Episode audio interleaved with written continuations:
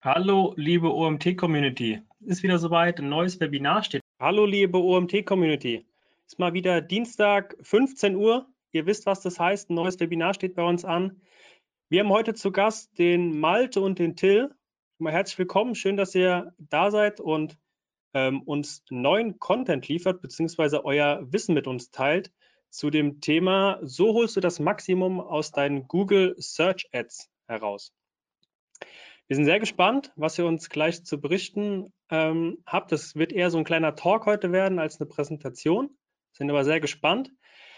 Für alle Teilnehmer, die zum ersten Mal bei einem Webinar bei uns dabei ähm, sind, ihr könnt während des Vortrags Fragen stellen. Und die Fragen habe ich die ganze Zeit im Blick. Entweder ähm, stelle ich sie dem Malte und dem Till direkt oder wir sammeln die Fragen und stellen sie dann zum Schluss. Das heißt, wenn euch irgendwas ähm, auffällt oder ihr da nochmal eine Nachfrage habt, stellt die Frage gern direkt. Sie geht nicht verloren. Und wir besprechen es dann im Laufe der nächsten Stunde. Dann, ja, Malte und Tim, äh, Till, sorry, wünsche euch viel Spaß. Ich ziehe mich jetzt zurück und überlasse euch die Bühne. Super, vielen Dank. Genau, dann äh, springen wir auch mal eher in das Bild, wo ihr uns beide seht. Also ähm, genau, vielen Dank schon mal dafür, dass ihr dabei seid. Ähm, kurz zu mir, ich bin äh, ein Gründer und CEO von Pliant. Pliant ist ein Anbieter für digitale Firmenkreditkarten. Ähm, wir werden viel im Marketingbereich eingesetzt und ähm, deswegen auch der Content im Bereich Google Ads. Allerdings gibt es natürlich immer ähm, bessere Leute, die darüber sprechen können als wir selbst. Ähm, unsere Kunden sind natürlich dort eher Experten. Deswegen haben wir uns heute einen sehr spannenden Gast eingeladen, und zwar den Till. Ähm, Till und seine Firma WeLoveX ähm, ist ein Betreiber für Vergleichsseiten, insbesondere im Bereich Finance, Gaming, Dating und Software und dabei auch führender ähm, weltweit. Ähm, das Spannende dabei ist auch tatsächlich, dass es keine Agentur ist, sondern selbst zu 100 Prozent Profit äh, fokussiert, äh, also keine eigenen Budgets. Das heißt, alles, was äh, im Marketing ausgegeben wird, blutet im Notfall aus der eigenen Tasche. Ähm, das heißt, äh, ich glaube, da hat man nochmal eine ganz andere Art und Blick auch und äh, auf die Incentivierung, wie man Geld am besten ausgibt im Marketing. Ähm, dabei äh, sind Ausgaben im SEA-Bereich im siebenstelligen Bereich. Ähm, das Team bei euch ist äh, 35 Leute groß, acht Leute davon im SEA. Ähm, in, Be in, Berlin seid ihr angesiedelt, ähm, auch wenn wahrscheinlich aktuell fast alle auch im Homeoffice arbeiten. Ähm, aber das ist quasi Till, den ich jetzt mitgebracht habe. Und ähm, ich freue mich sehr, dass du dir die Zeit nimmst. Und ich würde jetzt auch direkt mal mit einer Frage reinstarten. Und dann äh, werden wir uns ähm, dann dem Thema gerade ähm, im Google Ads Bereich und die Maximierung hier ähm, dann weiter annähern. Aber vielleicht mal vorab noch zwei Themen allgemein zur makroökonomischen Lage, die ja wahrscheinlich gerade einige betrifft. Also äh, wir haben ja zwei größere äh, Events hinter uns und vielleicht mal spannend, da deine Sicht zu sehen. Also einer der älteren Events, was ja schon viele Leute wieder fast vergessen haben, aber da war ja sowas wie Corona. Ähm, hast du selber da irgendwas gemerkt? Ähm, hat sich das ausgewirkt im Google-Marketing oder ähm, wie ist deine Sicht da auf die, diesen kleinen Schock? Also zunächst vielen Dank für die Vorstellung. Ähm, Corona für uns äh, als Vergleichsseitenbetreiber eben im Dating-Finance-Bereich ähm, war super, so, so blöd es sich anhört.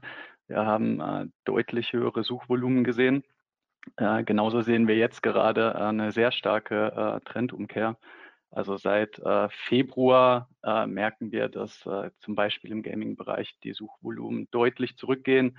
Es wird einerseits daran liegen, ähm, dass das Wetter gut ist, Leute verbringen mehr Zeit draußen, aber auch die ähm, ja, zurückgegangenen Lockdown-Maßnahmen und ähm, ja auch mehr Reiseverhalten ähm, ja, sehen wir einfach führen dazu, dass die Suchvolumen äh, doch ordentlich für uns zurückgegangen sind. Ja, also der Rückenwind, den wir während Corona hatten, den haben wir leider nicht mehr. Und hat das sich denn preislich ausgewirkt? Also ähm, war das rein nur, dass die Volumina hochgehen oder wie haben sich da die Preise, sind da natürlich alle draufgesprungen oder wie, wie hat sich das verhalten? Ja, also die CPCs, ähm, die haben sich würde ich sagen, durch Corona gar nicht so arg verändert, zumindest in den Verticals, in denen wir aktiv sind. Wir sehen allgemein einfach, dass die CPCs kontinuierlich steigen, weil ähm, ja, sich der Wettbewerb erhöht. In den Bereichen, in denen wir aktiv sind, ähm, Vergleichsseiten, äh, sich immer mehr professionelle Player herauskristallisieren, die dann auch ja, einfach die CPCs äh, nach oben treiben.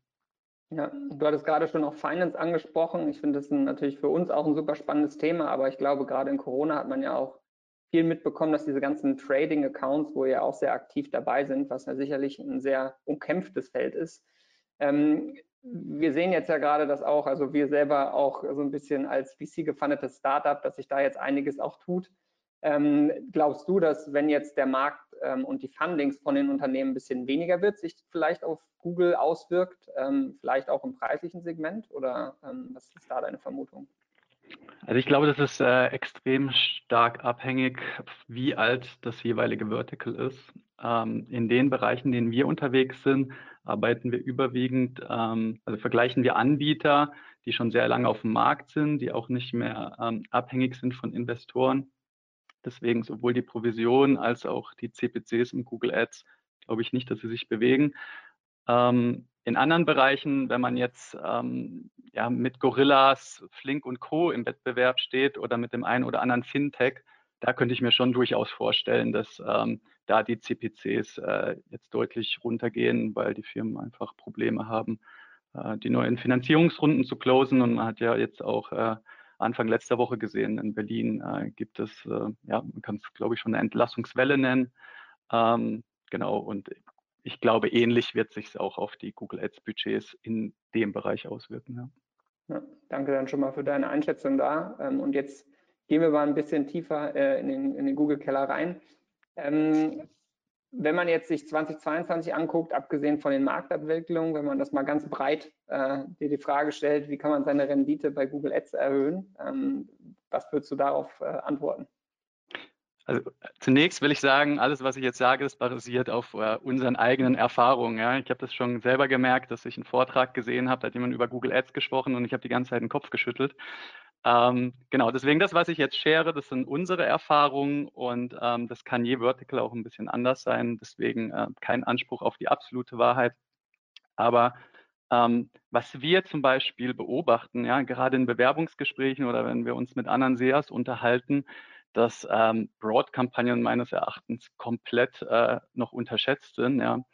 Ähm, über die letzten Jahre haben sich Broad-Kampagnen zu unserem ähm, oder Broad Keywords zu unserem meistgenutzten äh, Match-Type äh, entwickelt, die das meiste Volumen und auch äh, die beste Performance reinbringen. Liegt auch unter anderem daran, dass Google hat mal eine Statistik veröffentlicht, 15 Prozent der Suchanfragen jeden Tag, äh, die bei Google gestellt werden, äh, sind unique. Ja? Da hast du gar keine Chance mit Exacts, äh, die zu bekommen.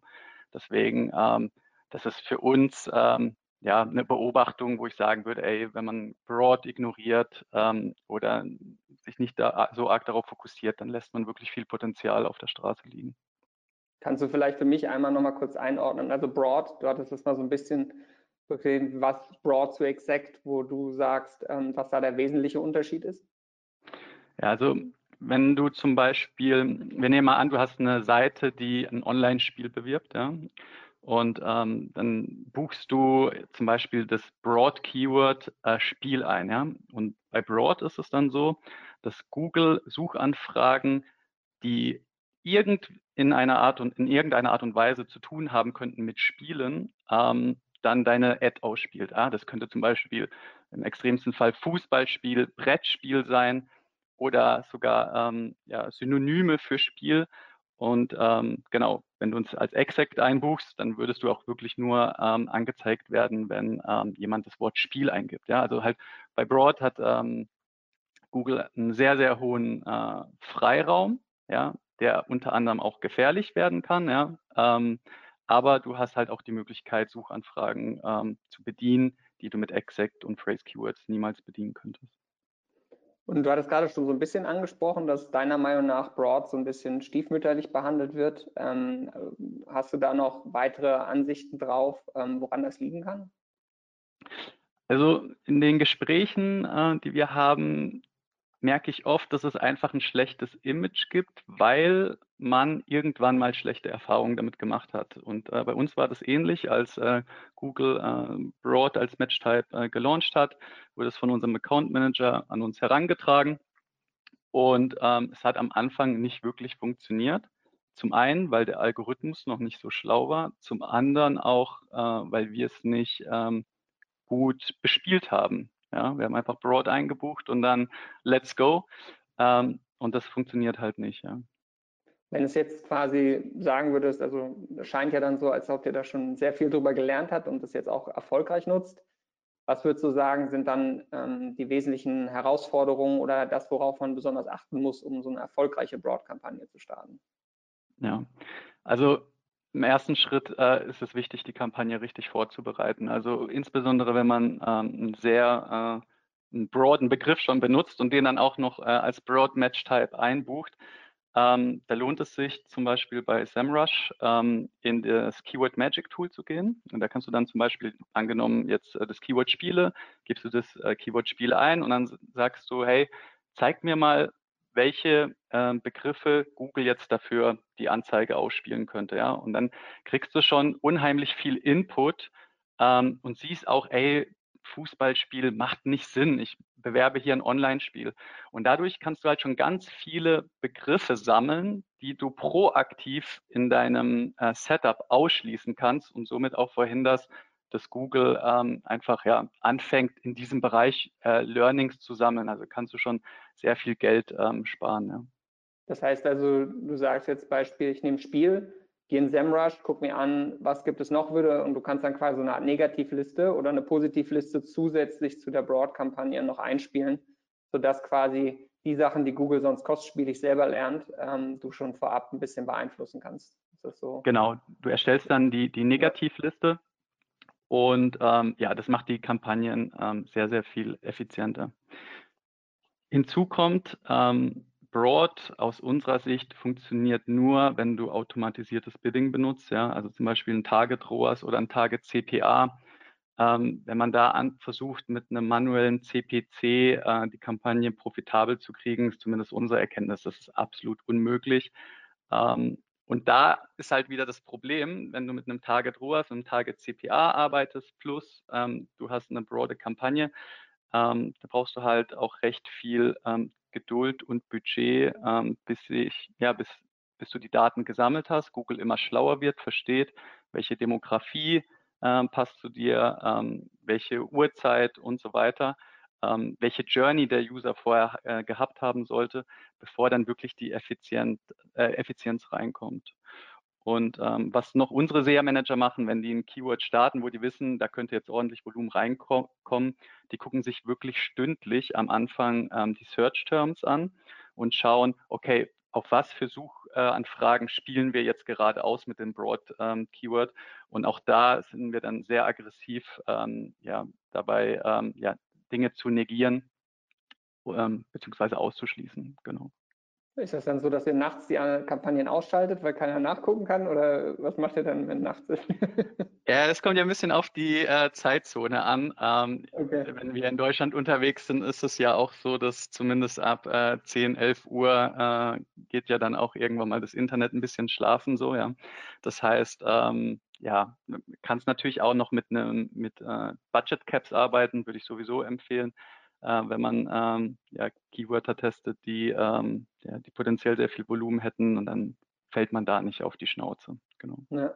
Und ähm, wenn du jetzt da so ein ähm, High-Performer-Keyword findest oder ein Search-Term, mhm. wie reagierst du da drauf? Ist es dann besser, es einfach broad weiterlaufen zu lassen oder ähm, geht dir dann exakt fange jetzt auch schon an, so wie du zu reden.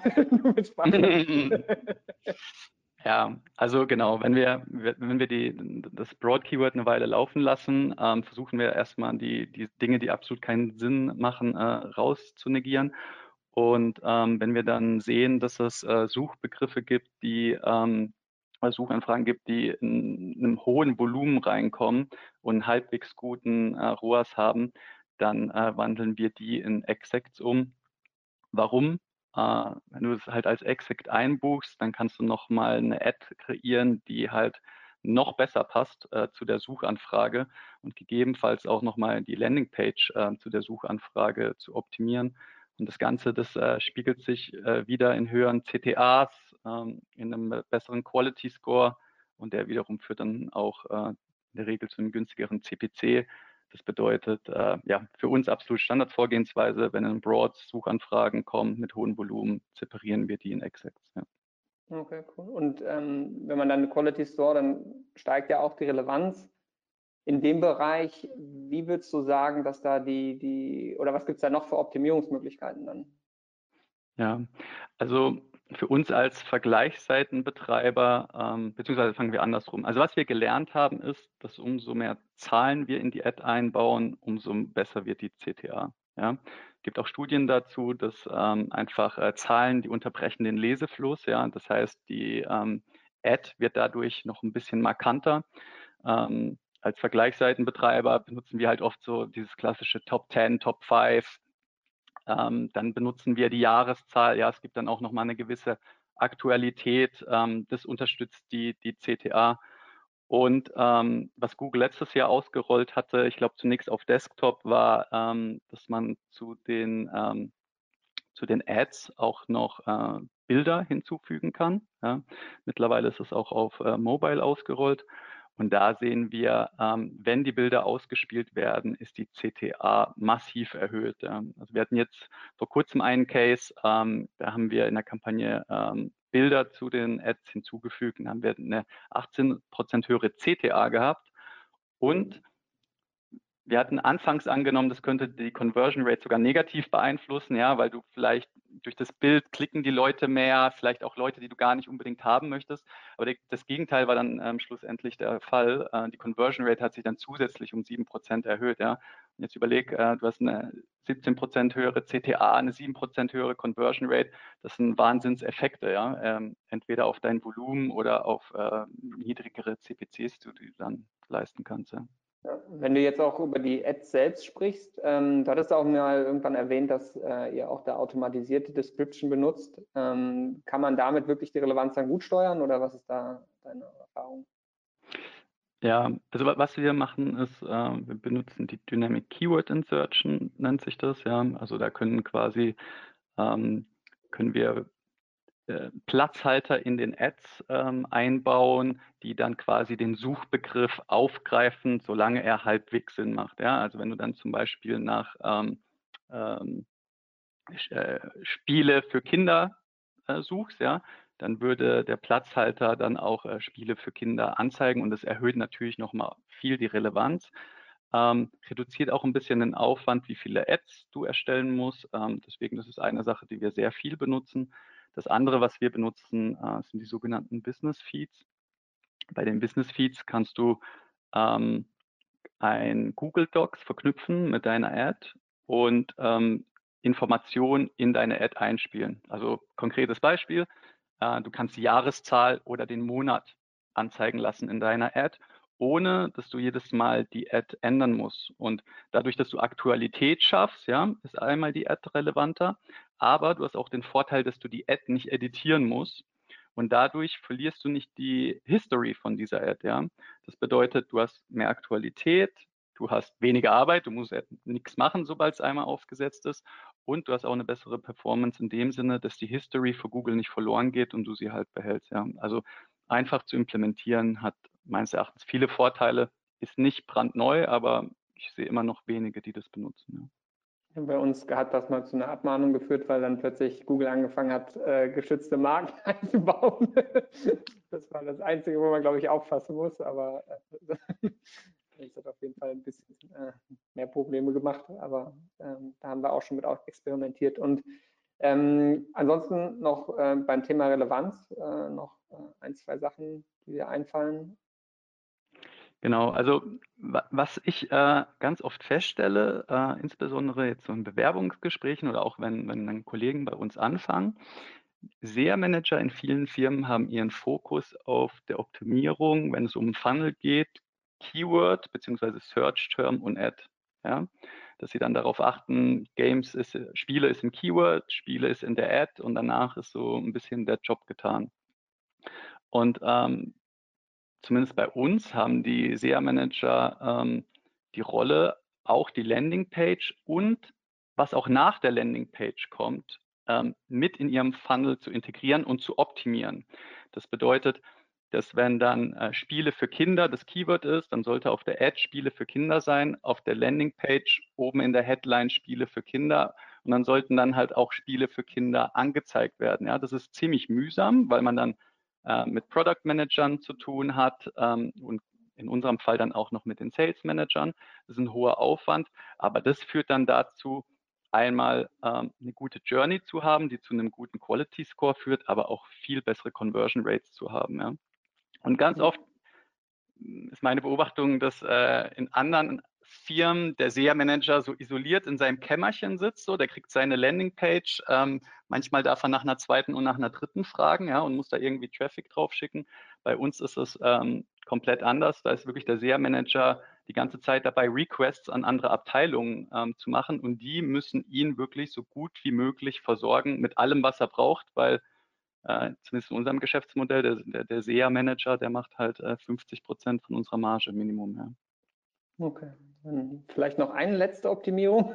dann lasse ich auch Optimierung in Ruhe.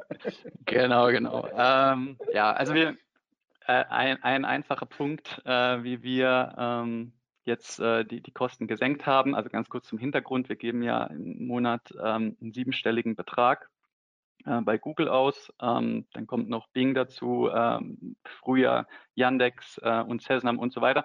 Also wir haben sehr hohe Spans. Äh, was wir jetzt halt gemacht haben mit euch zusammen ist, ähm, wir haben ähm, wir sind den umgekehrten Weg gegangen. Ja, normalerweise startet man mit Kreditkarte bei Google und dann geht man auf Rechnungsstellung. Wir waren schon auf Rechnungsstellung und sind jetzt quasi zurückgegangen auf ähm, Kreditkarte, haben eure Kreditkarte eingebaut. Wir kriegen von euch ähm, ein Prozent Kickback ja, das ist, ähm, wenn man jetzt von, ausgeht von einer Million Spend im Monat, sind das 10.000 Euro Kickback im Monat.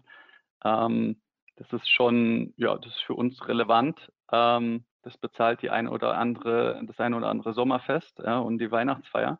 Deswegen ähm, ist ein einfacher Hack.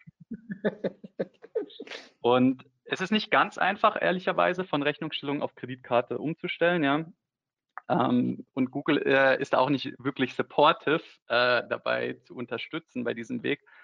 Ähm, wenn da jemand äh, im Nachgang eine Anleitung haben möchte, ähm, gerne mich auf LinkedIn adden und ähm, ich schicke die Anleitung rüber. Und genau, also muss einfach mal im Hinterkopf haben, ja, ähm, wenn man vorher 10% äh, Marge auf seinem Adspend hatte, ja, dann durch Einsatz der Kreditkarte erhöhst du ihn äh, auf 11 Prozent. Das ist halt ein Increase von, von 10 Prozent.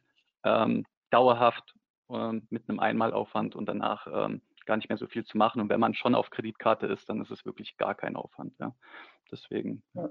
Also wir, wir, sehen auch, also wir werden ja relativ viel von Agenturen genommen, die quasi selber Media Buying als Service machen. Also jetzt nicht wie du quasi ihre eigene Profitabilität ähm, optimieren, aber dann quasi auf die Rechnung selber zwei Prozent nehmen zur Verwaltung und dann ist ein weiterer Prozent halt auf die, das Spezielle dann auch nochmal netter Uplift. Ähm, aber ansonsten hast du vielleicht noch andere unnötige, äh, vielleicht mal Kostentricks. Also was kann man vielleicht sagen, wenn man schon mal jetzt in die, in die Richtung abwandert? Da hast du ja bestimmt auch schon mal. Optimiert. Ja, also, also was bei bei uns immer wieder früher der Fall war. Mittlerweile haben wir es gut im Griff. Ähm, wenn du eine Kampagne anlegst, beziehungsweise einen neuen Account und dann legst die Kampagne an bei Google, dann sind die sogenannten Search-Partner mit aktiviert. Das sind dann quasi, ähm, man kann sagen, so White-Label-Suchmaschinen, äh, kennst vielleicht ask.com. Ähm, das ist einfach Arbitrage-Suchmaschine. Und ähm, wir sehen, dass da die, die Qualität, die da reinkommt, wirklich nicht gut ist. Ähm, Deswegen am Anfang, wenn wir neue Kampagnen live nehmen oder neuen Account, dann ähm, deaktivieren wir grundsätzlich die Search-Partner und äh, später schalten wir sie hinzu. Und bei Bing, da aktivieren wir sie nie. Ja, also da ist äh, unseres Erachtens die Qualität so miserabel, was da reinkommt, ähm, genau, dass wir ähm, die, die Search-Partner da nicht aktivieren. Genau. Okay. Ähm, jetzt nochmal ein bisschen in eine andere Richtung, ähm, das Thema so ein bisschen äh, Smart Bidding. Ähm, du hattest erzählt, dass quasi, wenn sich bei euch Leute bewerben, ähm, häufig dafür eingesetzt werden, manuell zu, Bidding zu betreiben. Äh, du hattest ja vorhin auch schon angemerkt, dass du da ein bisschen Fan von der Automatisierung eher bist. warum glaubst du, dass halt viele das nicht einsetzen? Also wo da vielleicht dann die Angst ist? Ja, es ist, es ist ähm, ich, ich, kann ja auch nur spekulieren, ja. aber äh, ich glaube, es ist ähnlich mit, mit dem Broadmatch. Äh, wenn Google ein neues Feature ausrollt, ähm, dann performt es vielleicht nicht von Anfang an. Ja. Mit den automatisierten Bidding, ähm, zumindest als es ausgerollt wurde, hat für uns ähm, nicht so dolle performt.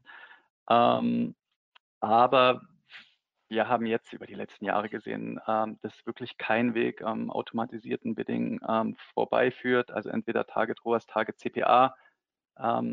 Kommt einfach darauf an, wie das ähm, Daten- und das Tracking-Setup im Account ist. Wir würden sogar Target ROAS noch bevorzugen. Ähm, wir hatten jetzt auch kürzlich äh, ein Beispiel, wir haben eine komplett neue Seite gestartet. Ähm, dann starten wir den Account erstmal mit einem manuellen CPC, damit Google ein bisschen Daten sammeln kann. Ähm, und da hatten wir ein 30% ROAS. Ja. Also wir haben 70% Burn quasi auf jeden Euro gehabt, den wir ähm, ausgegeben haben. Ähm, und nach drei Wochen haben wir auf ein Target ROAS umgestellt. Und wirklich binnen, also binnen einer Woche hat sich der ROAS von 30 auf 75 Prozent erhöht. Ja. Also das ist schon äh, ist ein Sprung von über 100 Prozent innerhalb von einer Woche, einfach weil Google ähm, smarter ist, ähm, ja, die Bits auszusteuern. Äh, sind da immer noch nicht profitabel gewesen, aber du siehst den Sprung, ja. Und dann von da aus wissen wir, es dauert ungefähr so alle zwei Wochen, um fünf bis zehn Prozent äh, zusätzlichen ROAS zu erzielen. Ähm, bedeutet, man braucht, oder zumindest wir brauchen dann schon ein bisschen Geduld, bis die Kampagnen ähm, in den grünen Bereich kommen, aber da dann hoffentlich bleiben. Also klingt so, als wenn man early, nicht ganz Early Adopter sein sollte bei Google, wenn die neuen Feature kommen, immer nochmal einen Monat warten, bis alle gelernt haben. Also absolut, absolut, ja. ja. Also ähm, es gibt auch, ähm, genau, ähm, bei uns die Meinung im Team, ähm, wir hören sehr gerne Google zu, ähm, aber wir hinterfragen doch jede Recommendation äh, sehr, sehr kritisch ähm, folgst du jeder Recommendation, dann hast du ganz schnell äh, kein Dach mehr über dem Kopf, glaube ich. Ja. ähm, und warum glaubst du, dass dieses automatisierte Bidding dann ähm, so viel besser performt? Ja, weil das automatisierte Bidding ähm, viel mehr Signale verarbeiten kann ähm, und viel mehr Bid-Adjustments ähm, entsprechend machen kann. Ja? Also wenn du manuell einen CPC hast, dann kannst du sagen, ja, ich äh, weiß, Männer performen ein bisschen besser, biete ich ein bisschen höher, dann weißt du, irgendwelche Tage performen besser und so weiter. Und du hast dann ganz viele Variablen, wo du theoretisch manuell ähm, ja, die Bits erhöhen oder senken kannst. Ja. Ähm, dann nehmen wir mal an, ähm, Männer performen besser, Montage performen besser, abends performen besser und ähm, Einkommensschicht, zum Beispiel in den USA, performt besser. So, und dann würdest du jetzt überall 20 Prozent die Bits erhöhen, weil du weißt, für dieses Segment performt es besser. Aber dann hast du, wenn einer alle diese Kriterien matcht, dann würdest du doppelt so hoch bieten. Und das ist dann die Frage, ob eine Person, die alle Kriterien matcht, ja, dann auch wirklich doppelt so viel ähm, am Ende wert ist. Und äh, meines Erachtens, ähm, das selber auszusteuern, da kommt man wirklich an seine Grenzen, wir zumindest an unsere Grenzen gekommen. Und ähm, die, das automatische Bidding von Google kann ja auch auf Daten zurückgreifen aus dem ganzen Google-Kosmos. Ja? Wo war der Nutzer vorher? Was hat er vorher gesucht? Ähm, vielleicht auch, was ist im, gerade im Gmail-Postfach los? Ja? Und ähm, diese, diese Sprünge, die wir dann sehen äh, in, im ROI, den ich gerade äh, erklärt hatte, ja, die zeigen ja, dass es da einen Wahnsinnseffizienzvorteil gibt ähm, gegenüber dem manuellen Bidding. Hm. Und siehst du auch irgendwelche Nachteile oder was sind da so die, die größten Herausforderungen? Ja, genau. Also es gibt nicht nur Vorteile, sondern auch Nachteile. Also was für uns ein Problem ist ähm, im automatisierten Bidding und fände ich auch interessant, ähm, wenn, wenn im Chat äh, Feedback dazu geshared wird. Wir, wir sehen oft so, dass wir zum Beispiel ein Target ROAS, sagen wir mal, von 130 setzen. Ja, wollen 30 Prozent auf jeden ähm, Euro, den wir ausgeben, verdienen. Und äh, dann in einem Vertical, das zum Beispiel sehr gut performt, wenn schlechtes Wetter ist, sagen wir mal wieder Spiele, dann hast du ein Wochenende schlechtes Wetter und du hast einen, dann einen viel höheren ROI als der Target ROAS. Ja, du hast dann zum Beispiel 200 ROI, obwohl du 130 Target ROAS hatte. Was dann passiert ist, Google sieht, oh, hier waren 200 äh, Prozent ROAS. Ich kann ja die Bits jetzt richtig hochschrauben und äh, noch mehr Traffic holen für einen viel höheren CPC. Dann kommt das nächste Wochenende, Wetter ist gut, Nutzer performen nicht so gut, Volumen gehen runter, aber die CPCs sind total hoch. Ja. Führt dann dazu, dass du nur 80% ROI hast und die nächste Woche darauf genau das Gegenteil passiert. Ja, dann sagt, oh, ich muss ganz, ganz arg runter mit dem CPC. Und das ist etwas, das sehen wir nicht in allen Accounts, aber in einigen Accounts, das Google in beide Richtungen gerne mal übersteuert. Ja. Und das ist für uns ähm, nicht einfach ähm, auszusteuern. Okay, und das heißt, Wetterdaten werden nicht berücksichtigt? Google. Äh, äh, äh, weiß ich nicht. Wäre mal interessant, das zu hinterfragen. Ich glaube nicht, ja. Ist auch schwer bei, bei größeren Ländern jetzt Wetterdaten in den USA berücksichtigen. Ja, es wird wahrscheinlich in den USA immer einen Ort geben, wo die Sonne scheint und wo es regnet. Deswegen, ja. Ja genau. ähm, sonst noch äh, andere Nachteile, die dir so einfallen? Also was halt wirklich ein Problem ist fürs automatisierte Bidding, ist, ähm, wenn du Probleme mit dem Tracking bekommst, ja, weil dann hast du, passiert ein ähnlicher Effekt wie mit dem guten Wetter, das ich gerade beschrieben hatte. Da kommen dann ein, zwei Tage vielleicht keine Conversions oder zu wenige Conversions rein und dann fängt halt Google massiv an, äh, die Kampagne abzuwürgen. Du bist auf viel niedrigeren Ad-Positionen, wo du vielleicht auch niedrige Conversion Rates hast. Ja? Oft ist es so, auf der Top-Position hast du auch eine höhere Conversion Rate, auf niedrigere Position hast du niedrigere Conversion Rate. Und plötzlich kommen Daten bei Google an, die zeigen, hey, die Seite konvertiert nicht mehr so gut. Ja. Und ähm, was da unser Learning ist, ähm, das kann wirklich dazu führen, dass mit der Zeit ähm, Kampagnen oder Keywörter na, ja, sterben im Endeffekt, weil Google gar nicht mehr weiß, wie soll ich jetzt noch ähm, profitabel ähm, bidden. Ähm, selbst wenn dann mit drei, vier, fünf Tagen Verspätung die Conversions dann hochgeladen werden, äh, führt es dazu, dass eben, wie gesagt, diese Daten von niedrigen Ad-Positionen dazu führen können, äh, dass Kampagnen ähm, eingehen. Ist nicht immer so, aber haben wir schon öfter. Kann man das äh, irgendwie dann fixen oder ist dann wirklich, okay, Kampagne ist kaputt, wenn Tracking kaputt ist? Ja, genau, dann sagst du, hey, ist kaputt und dann gehst du nach Hause. Nee, Spaß. Also ähm, kannst in Google dann die, die, die, ähm, die Data Exclusion ähm, nutzen, ja, also unter Tools äh, Data Exclusion ähm, kannst du ähm, sagen, dass es für einen bestimmten Zeitraum äh, ein Tracking-Problem gab. Ja? Und dann ignoriert Google auch wirklich diesen Zeitraum. Aber auch wichtig hier ist, dass man das sehr, sehr zeitnah macht, ja, weil sonst hast du trotzdem ähm, danach wieder Daten reinbekommen, wie gesagt, mit der Ad-Position, niedrigere Conversion Rate und so weiter, äh, die dazu führen können, dass deine Statistiken verfälscht sind. Ähm, auch etwas, was ähm, ja, ich glaube, nicht allen bekannt ist und meines Erachtens ein super nützliches Tool, äh, insbesondere wenn es ab und zu mal beim Tracking hakt. Ja. Und äh, ansonsten noch, wenn du schon so ein kleiner Hex hast, hast du noch einen für das Automated Bidding? Ja, also ähnlich wie, es spielt ja zusammen, also ich habe ja gesagt, Automated Bidding sollte man mit dem, also Broad immer nur mit Automated Bidding meines Erachtens nutzen. Ähm, und vorhin hatte ich schon erwähnt, ähm, ja, mit kleinen Budgets starten, lieber ein bisschen mehr Zeit geben, ähm, über mehrere Tage, dass äh, die Kampagne lernen kann. Ja, also einfach die Conversion kommen rein, Google kann sie interpretieren und so weiter. Und ähm, ja, dann die Budgets begrenzen, anstatt bei einem Target ROAS oder einem Target ähm, CPA noch ein Max CPC hinzuzufügen. Ja, das kannst du auch machen. Ich hoffe, ich bin jetzt nicht zu nerdig unterwegs schon.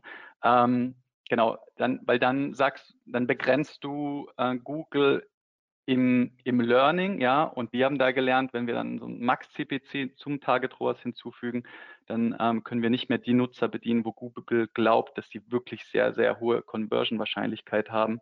Deswegen, wir sind dafür, nicht den Max-CPC bei Target ROAS, Target CPA zu nutzen, sondern lieber mit einer kleineren Budget zu starten, Google den Spielraum geben, auszutesten, den Burn quasi über Budget klein halten. Ja. Spannend.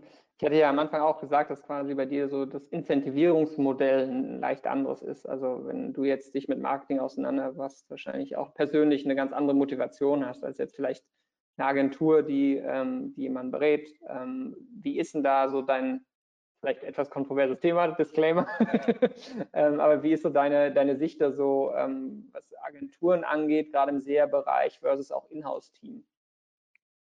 Ja, ja, genau. Also wir haben ein großes Inhouse-Team. Äh, ich persönlich bin absoluter Fan, ähm, SEA Inhouse zu haben.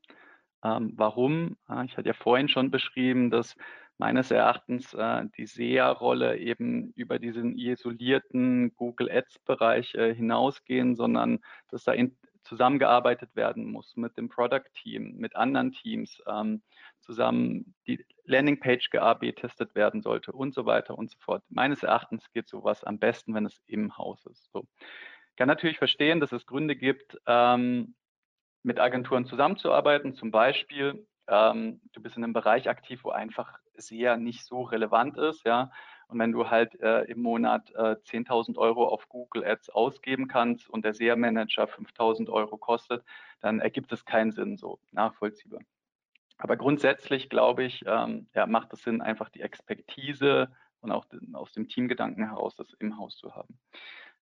Wo wir schon mit Agenturen zusammengearbeitet haben, ist, ähm, dass wir zum, wenn zum Beispiel Agenturen Native Speaker haben, die SEA sind, ja, die dann uns helfen, äh, Kampagnen zu übersetzen, ähm, wo wir einfach nicht die Sprachkompetenz haben. Ja, also äh, zum Beispiel Japan. Ja, wir haben niemanden, ähm, der Japanisch spricht bei uns im Team.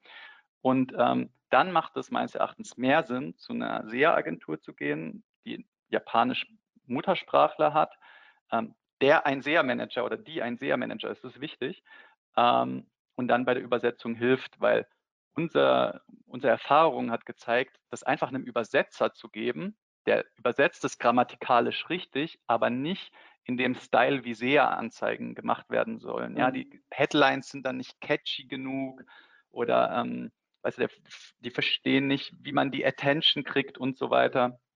Ähm, ja, ist ein schwieriges Thema. Gleichzeitig ist das Problem, äh, es ist nicht so sexy Business für Agenturen in der Regel. Ja. ja. Ähm, und andere Gründe noch, die dir da einfallen? Also jetzt quasi, wann sie ja auch noch äh, Sinn ergibt, also als Agentur, nicht unbedingt in-house?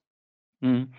Also ich denke, wo es Sinn macht, Agenturen auch zu nutzen, ähm, ist wiederum wieder so ein Fall, den Agenturen aber nicht so sexy finden, ist, wenn du zum Beispiel alleine in einem Unternehmen der SEA-Manager bist, ja, dann wirst du irgendwann betriebsblind. Ja. Was wir zum Beispiel machen, alle drei Monate auditieren wir gegenseitig unsere Accounts, ja, und dann kommen dann ganz viele Ideen, Inspirationen und so weiter, viele Diskussionen auch. Ähm, sowas würde ich zum Beispiel, wenn ich alleine im Unternehmen SEA-Manager bin, ähm, auch mal eine Agentur machen lassen, dass ich hingehe und sage, hey, könnt ihr euch mal zwei Tage ähm, meine SEA-Accounts anschauen, die challengen, sodass man dann auch ähm, ja einfach neue Gedanken, ähm, neue Blickwinkel bekommt. Ähm, ja, und wo Agenturen dann, finde ich, mehr Sinn machen, ist, wenn man ähm, viele Marketingkanäle bespielt, die dann auch eine komplexe User Journey haben mit Retargeting und so weiter. Äh, das ist nicht ganz so einfach, ähm, in-house aufzubauen, wie meines Erachtens ein eigenes Google Ads Teams. Ja, also das dauert dann schon länger. Da finde ich, haben Agenturen absolut ähm, Daseinsberechtigung. Oder wenn sie eine Vertical Expertise haben, die du äh, noch nicht hast. Ja, aber auch da musst du dich fragen, ob du die nicht langfristig selber aufbauen solltest. Ja. Und wie würdest du aber, wenn du dann jetzt in den sauren Apfel beißt und eine Agentur auswählen würdest, wie würdest du die dann auswählen am besten? Ich, ich würde die erste Agentur, die mich auf LinkedIn anschreibt, auswählen. Nee, Spaß.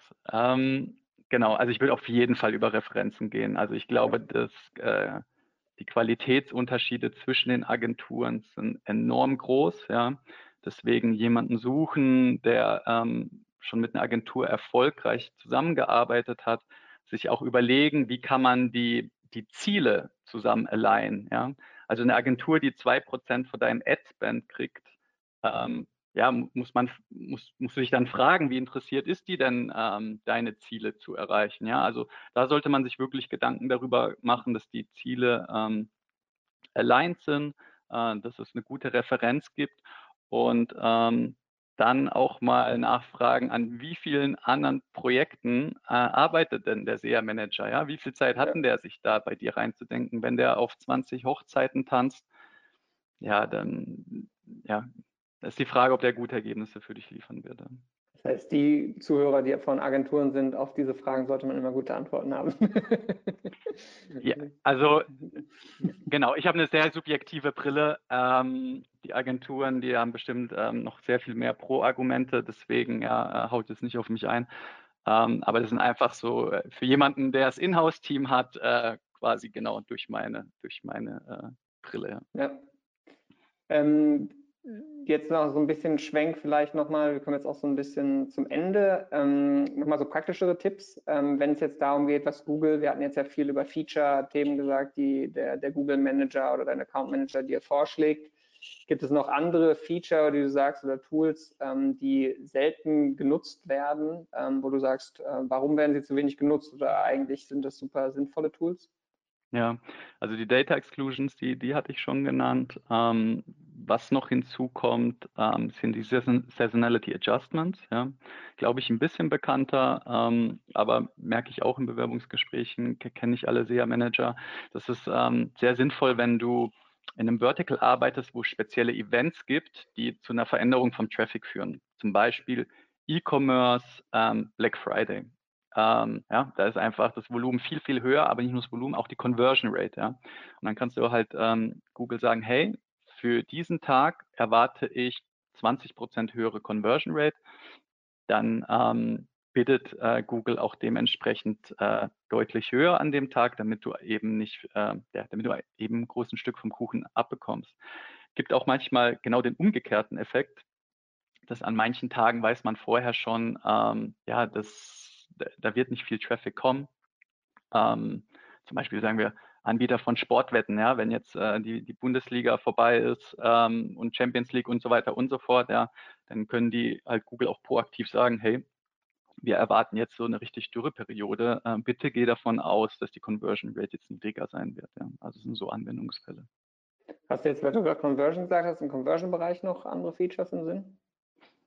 Also was ähm, wir vor gar nicht zu langer Zeit jetzt selber gefunden haben, war ein Report äh, in Google, den wir spannend fanden. Und zwar kann man da äh, segmentieren nach Click-to-Conversion-Timeframe, ja, also insbesondere in Verticals, wo ein langer Zeitraum zwischen dem Ad-Click und der eigentlichen Conversion passiert, ja, zum Beispiel ähm, zwei, drei Wochen, gibt es einen Report, der heißt dann im englischen Segment äh, Click-to-Conversion-Timeframe, glaube ich. Und da kannst du dann sehen, nach wie vielen Tagen wie viel Prozent deiner Conversions und deiner Umsätze reinkommen. Ja. Und das ist ähm, eben bei Kampagnen, die einen sehr langen Conversion-Zeitraum haben, super hilfreich, weil ähm, zum Beispiel, stell dir vor, du bist montags im Büro als SEA-Manager und siehst immer, die Vorwoche ist scheiße. Ja, liegt nicht an dir, sondern liegt halt daran, dass noch ganz viele Late-Conversions reinkommen. Und basierend darauf kannst du dir halt dann ähm, dein Kohortenmodell überlegen. Also wenn ich 90 Prozent am Montag drin habe, wie viel Prozent kann ich jetzt noch erwarten? Ja, und dann hast du ein viel realistischeres Bild äh, von der Performance der Vorwoche. Ähm, genau. Also wenn es auch mit den Features gerade zu schnell geht, wie gesagt, gerne auf LinkedIn anschreiben und ähm, dann schicke ich euch äh, bei Bedarf ähm, die Anleitung rüber. Ja. Du wirst bald viele neue LinkedIn-Freunde haben. ähm, aber vielleicht mal außerhalb von Google sind da, du hattest vorhin zum Beispiel SEMrush erwähnt. Also was sind da so Tools, die du nutzt oder ihr bei euch in der Firma nutzt? Ja, also SEMrush ähm, für uns super wichtiges Tool, ähm, das Magic Tool eben, um Broad ähm, ähm Keywords vorzubereiten. Ähm, was wir auch sehr gerne machen, ist die Keyword Gap Analysis in SEMrush. Ja? Also da kannst du dann äh, deine URL und die URL von einem Wettbewerber reinmachen und dann zeigt dir äh, SEMrush an, welche Keywörter dein Wettbewerber, aber du nicht bespielst, ja. Und das ist dann ja eine super spannende Liste, äh, wo du sehen kannst, so hey, ähm, der hat, äh, was weiß ich, 1000 Keywörter oder 100 Keywörter mit x Volumen. Warum mache ich das nicht? Ja? Gibt es da einen Grund dafür? Habe ich die Keywörter schon mal getestet? Äh, wenn nicht, macht Sinn, die zu testen. Wenn du sie getestet hast und es hat nicht performt, dann macht es mal Sinn zu hinterfragen, warum funktioniert das für den Wettbewerber? Ja? Ist der vielleicht einfach ein schlechter Seher und verbrennt da Geld? Oder hat er da zum Beispiel seine Landingpage ähm, besser optimiert als du? Und ähm, man sollte sich das nochmal angucken. Ja. ja, cool. Gut, ja, schon mal vielen Dank. Ich würde vorschlagen, weil wir jetzt noch 15 Minuten haben, dass wir auch nochmal schauen, ob sich Fragen ergeben haben. Ähm, jetzt, genau, Marcel zeigt dich, sehr gut. Wie, wie auch äh, gut getimt. immer, immer. Also ja, ich hoffe, ich werde jetzt nicht von Agenturen verprügelt hier, ja. Schauen wir mal. Ich kriege ähm, viele Nachrichten, insbesondere Hassnachrichten wahrscheinlich. also kurzer Hinweis da auch nochmal von mir, gerade an ähm, die, äh, den Teil der Community, die jetzt nicht live dabei sind, sondern sich das Webinar im Nachgang anschauen. Nehmt das Angebot gerne an, euch da sowohl mit Till als auch mit Malte auf LinkedIn zu vernetzen, falls ihr dann nochmal im Nachgang Fragen habt keine Scheu haben.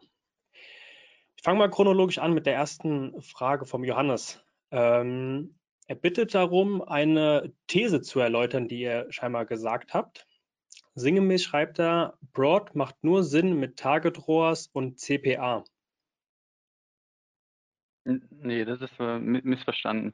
Äh, Broad macht also Sinn mit Target ROAS oder Target CPA. Beides auf einmal, das, das geht nicht. Äh, okay. Oder er hat geschrieben mit Target ROAS und CPA. Dann hat er sich scheinbar nur falsch aufgeschnappt. Ja, also für, für, genau, also genau beides auf einmal ähm, geht nicht, Target ROAS und Target CPA. Ähm, warum macht äh, Broad Sinn mit einem von den beiden Bidding-Typen ist eben, dass Broad ähm, ja so viel Interpretationsspielraum hat und das äh, automatisierte Bidding einfach ähm, Demografien berücksichtigt, User Journeys berücksichtigt und somit, obwohl ähm, der Begriff zum Beispiel, wie gesagt, Spiele, ja, alles Mögliche sein könnte, dann basierend auf dem, der Nutzerpersona, die Google ähm, hat, äh, viel besser interpretieren kann, passt er jetzt zu dieser Online-Spiele-Seite oder nicht, ja. Und das ist einfach ähm, ja etwas, was das automatisierte Bidding, also Target CPA, Target ROAS ermöglicht. Okay. Nächste Frage kam vom Kai. Er fragt, wie seht ihr die Abschaltung von ETA und den damit provozierten Push von RSA? Wie werdet ihr weiter optimieren? Ja, also äh, das Team fokussiert sich gerade komplett darauf, äh, so viele ETA-Ads wie möglich äh, zu erstellen, weil ähm, ja, wir gesehen haben bei Themen, die ähm, viel Policy-Themen haben, die ETAs ähm, seltener durch die Policy ähm, entdeckt werden, nicht entdeckt, aber seltener Policy-Probleme gibt. Ähm, ja, also wir versuchen möglichst viele ETAs zu erstellen. Die ETAs bleiben live, ja, fürs Erste. Und ähm, anschließend äh, müssen wir, wie jeder andere auch, äh, eben auf RSAs umsteigen. Ja. Die nächste Frage kam von Patrick. Die lautet, wenn Tracking aber so massiv relevant für Automated Bidding und Machine Learning ist, kann man dann heutzutage bei Opt-in und Default Tracking Off überhaupt damit gescheit arbeiten? Opt-in-Raten sind ja oft unter 50 Prozent. Hm, jetzt, jetzt struggle ich gerade ein bisschen mit der Frage, die Opt Also es ist ja aktuell also wegen den Newsletter oder, oder nee, wegen den, äh, also wenn du auf Homepages gehst, hast du ja immer diese ganzen Cookie-Opt-ins, was um Tracking Ah, okay, okay, okay, ja. verstehe. Ähm, also was wir machen ist, äh, wir ähm, arbeiten überhaupt nicht mit Cookies, um Google Ads zu tracken. Ja?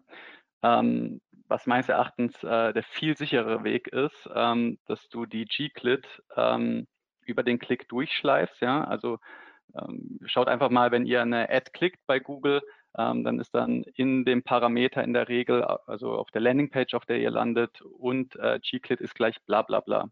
Ja? Und diesen Wert, den speichern wir dann mit der Conversion unserer Datenbank und laden den dann über eine API zu Google hoch. Ja? Wenn man da nicht technisch nicht so advanced ist, kann man das auch ähm, per Excel, Excel-Listen zu Google hochladen. Ähm, Genau, deswegen, wir benötigen gar kein Cookie-Tracking für Google Ads. Ich würde auch absolut empfehlen, das versuchen mit ähm, Tracking-Parametern äh, in der URL zu lösen.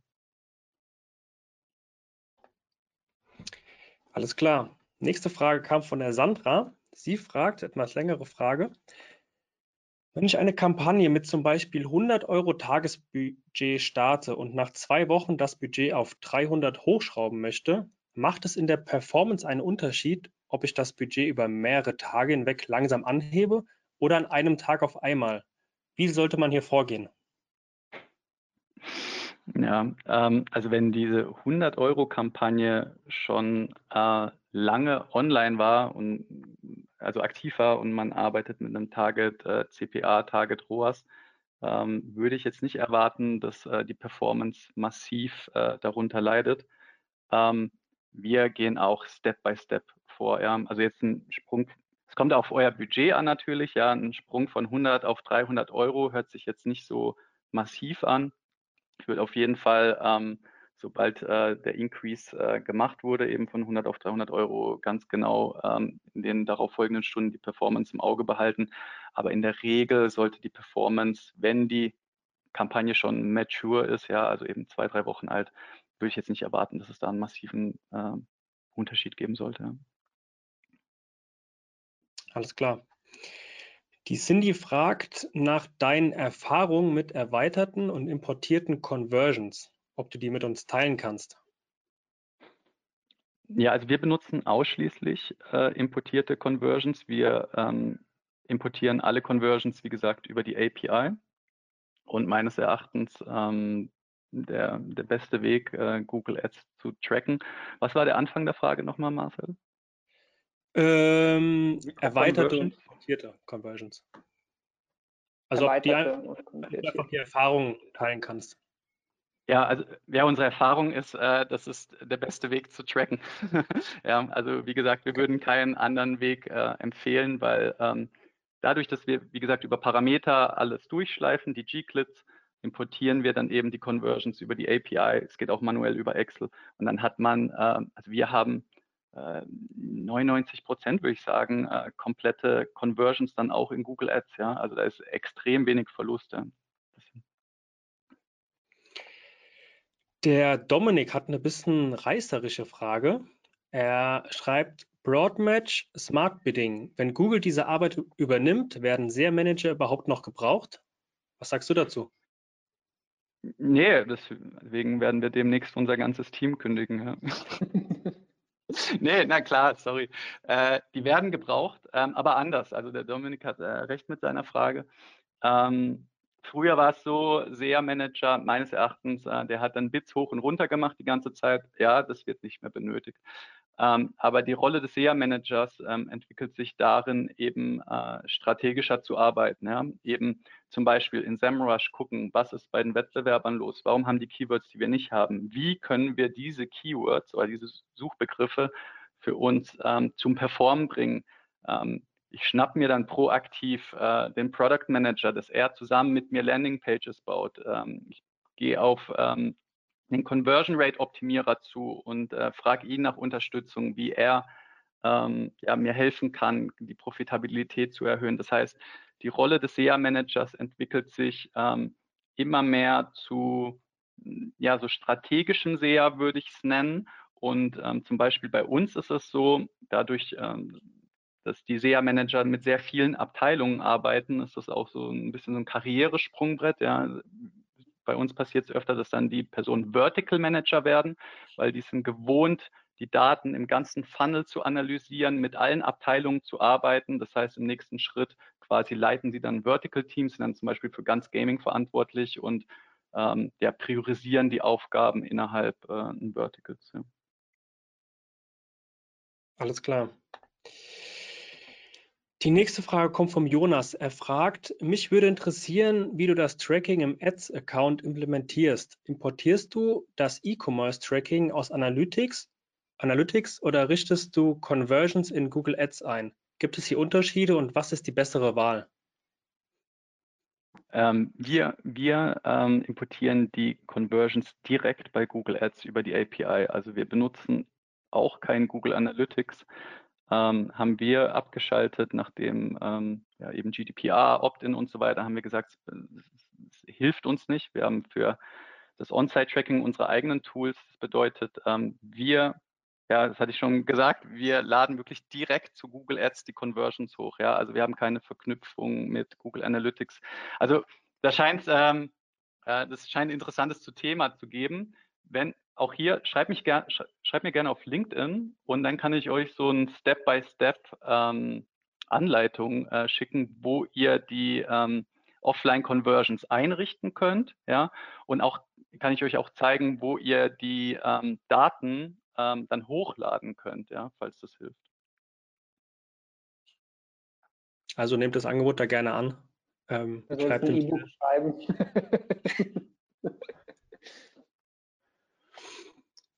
So, nächste Frage kommt vom Rudi. Der Rudi fragt, wie könnt ihr den Erfolg einer Kampagne, unter anderem Conversions, prüfen bzw. skalieren, wenn die Cookies vom Besucher nicht zugelassen werden? beziehungsweise wie gelingt euch das Tracking? Ich glaube, das hm. kann ich mittlerweile ich, beantworten. Ja, ich, ich glaube, jetzt äh, drehen wir uns, ja, also es ist, äh, genau, siehe, siehe die vorherigen Antworten. Ähm, wenn man die über die Tracking-Parameter des DG-Clit mitschleift, brauchst du kein Opt-in und ähm, über die API äh, hast du ein kom komplett vollständiges äh, Datenset. Vielleicht müssen wir ein Webinar zum Tracking machen, Marcel, und dann würde ich äh, vielleicht ein paar Screenshots vorbereiten, weil äh, es jetzt echt schwer, ja, sich aufs Interface zu beziehen äh, von Google Ads. Ja, macht wahrscheinlich wirklich Sinn, wenn so viele Fragen kommen. Okay, wir haben jetzt noch zwei Fragen offen. Sollten wir vielleicht in der Zeit ähm, durchbekommen. Eine Frage wurde gestellt, wie verhindere ich, dass die Agentur meinen Kampagnen Konkurrenz macht, sobald ich sie ja selbst übernehme? Ich weiß nicht, inwieweit da eine Agentur wirklich Interesse hat, ähm, die Kampagne irgendwie zu manipulieren, weil sie müssen ja auch dann Geld dafür zahlen. Ja, also da, da müssten vielleicht ein paar mehr Hintergrundinformationen ähm, es aber, gibt ja manchmal äh, den Fall, dass man quasi Agenturen auch nur success-based, ne, also größere Display-Netzwerke oder sowas über Agenturen, die dann auch wirklich Leads äh, bringen. Also wir arbeiten auch mit Agenturen, die erfolgsbasiert arbeiten, die theoretisch aber dann auch anfangen könnten, aufs gleiche Keyword wie wir zu bieten. Aber jetzt. Also dann müsste die Agentur quasi mit dem Wettbewerber arbeiten, wahrscheinlich ist die Annahme dann, ne? So verstehe ich es auch, ja. Ja, also das Wissen hat die Agentur, ja. Ich glaube, da gibt es äh, wenig äh, zu machen. Also Marcel, da kennst du dich vielleicht besser aus im Agenturbusiness, ob man vielleicht nicht von Anfang an äh, im Vertrag festlegt, ähm, ihr arbeitet äh, ein Jahr, nachdem der Vertrag beendet wurde, nicht mit einem Wettbewerber. Ich weiß nicht, ob sowas üblich ist. Ähm, Wäre ein komisch, finde ich auch ein komischer Ansatz von einer Agentur, direkt mit dem Wettbewerber zu arbeiten. Ja. Also das ähm, spricht nicht für die Agentur. Ja, sehe ich relativ ähnlich. Die letzte Frage, wir haben relativ viele Abkürzungen da drin, mal gucken, ob wir es trotzdem hinbekommen. Die Alena fragt nämlich, welche KW-Match-Option würdest du in deiner Anzeigengruppe kombinieren? Ist Phrase plus Exact in einer AZG eine Option? Wie würdest du mit Broad vorgehen? Ein AZG für ein Broad KW ja, also, aber die Frage macht absolut Sinn. Sehr gute Frage. Ähm, und ja, sie hat recht. also ich erkläre es vielleicht nochmal kurz ohne Abkürzung. Ja, ja also, sie lacht, sie schenkt auch gerade ein Lachsmiley. genau, also wie, wie sie sagt, ähm, ist immer ein bisschen vom Vertical abhängig, aber was sie quasi gefragt hat, es gibt ja drei Match-Types, einmal das Exact, ja, äh, und einmal das Phrase und einmal das Broad. Und ähm, du kannst in einer Anzeigengruppe verschiedene Keywörter sammeln. Ähm, Sie würde gerne die Execs und die Phrases ähm, sammeln und in einer extra Ad Group die Broads. Äh, ist auch ein Approach, den wir empfehlen, weil dann kannst du äh, bei der Broad-Kampagne äh, wiederum das negieren, was du in der Exect und in der Phrase-Kampagne hast. Also du verhinderst quasi, dass die Broad-Kampagne Search ähm, Queries nimmt von der Exect und der Phrase. Du hast einfach einen saubereren Funnel. Ja? Deswegen dieses Setup macht ähm, absolut Sinn äh, benutzen wir auch oftmals. Ja. Okay, dann kommen wir, glaube ich, auch zum Ende. Ähm, ja. Dann äh, genau, Till, du hast du noch etwas, was du hinzufügen möchtest? Ja, also ich hoffe, äh, es hat euch ein bisschen was gebracht. Wie gesagt, nochmal Disclaimer, das sind unsere Erfahrungen. Ja, es hat keinen Anspruch auf die absolute Wahrheit.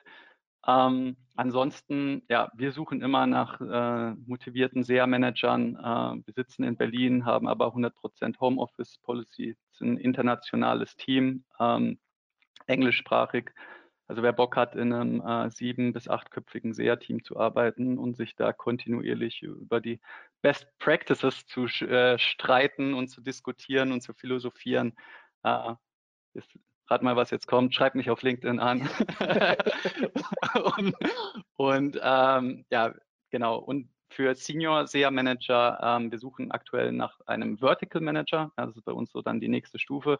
Ähm, also SEA Manager, die schon ein bisschen Führungsverantwortung haben, gerne auch bei uns melden, ähm, haben da gerade eine Vertical Manager Stelle frei.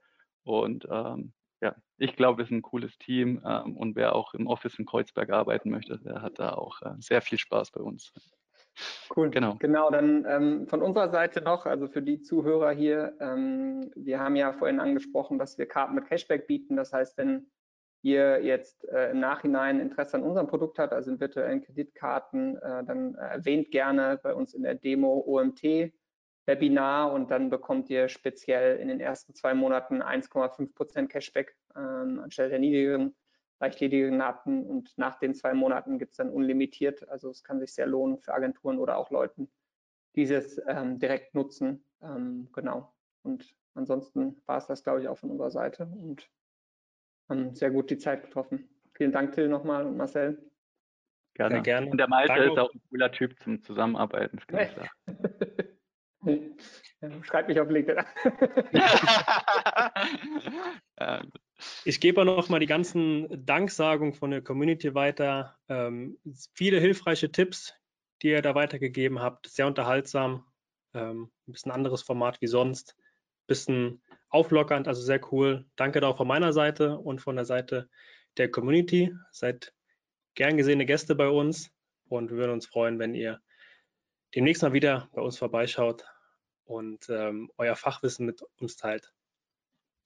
Sehr gerne. Ja, dann entlassen wir euch. Ähm, habt noch einen, einen schönen Dienstagnachmittag, bleibt gesund und wir sehen uns zum nächsten Webinar. Bis, Bis dann. dann. Ciao, ciao. ciao.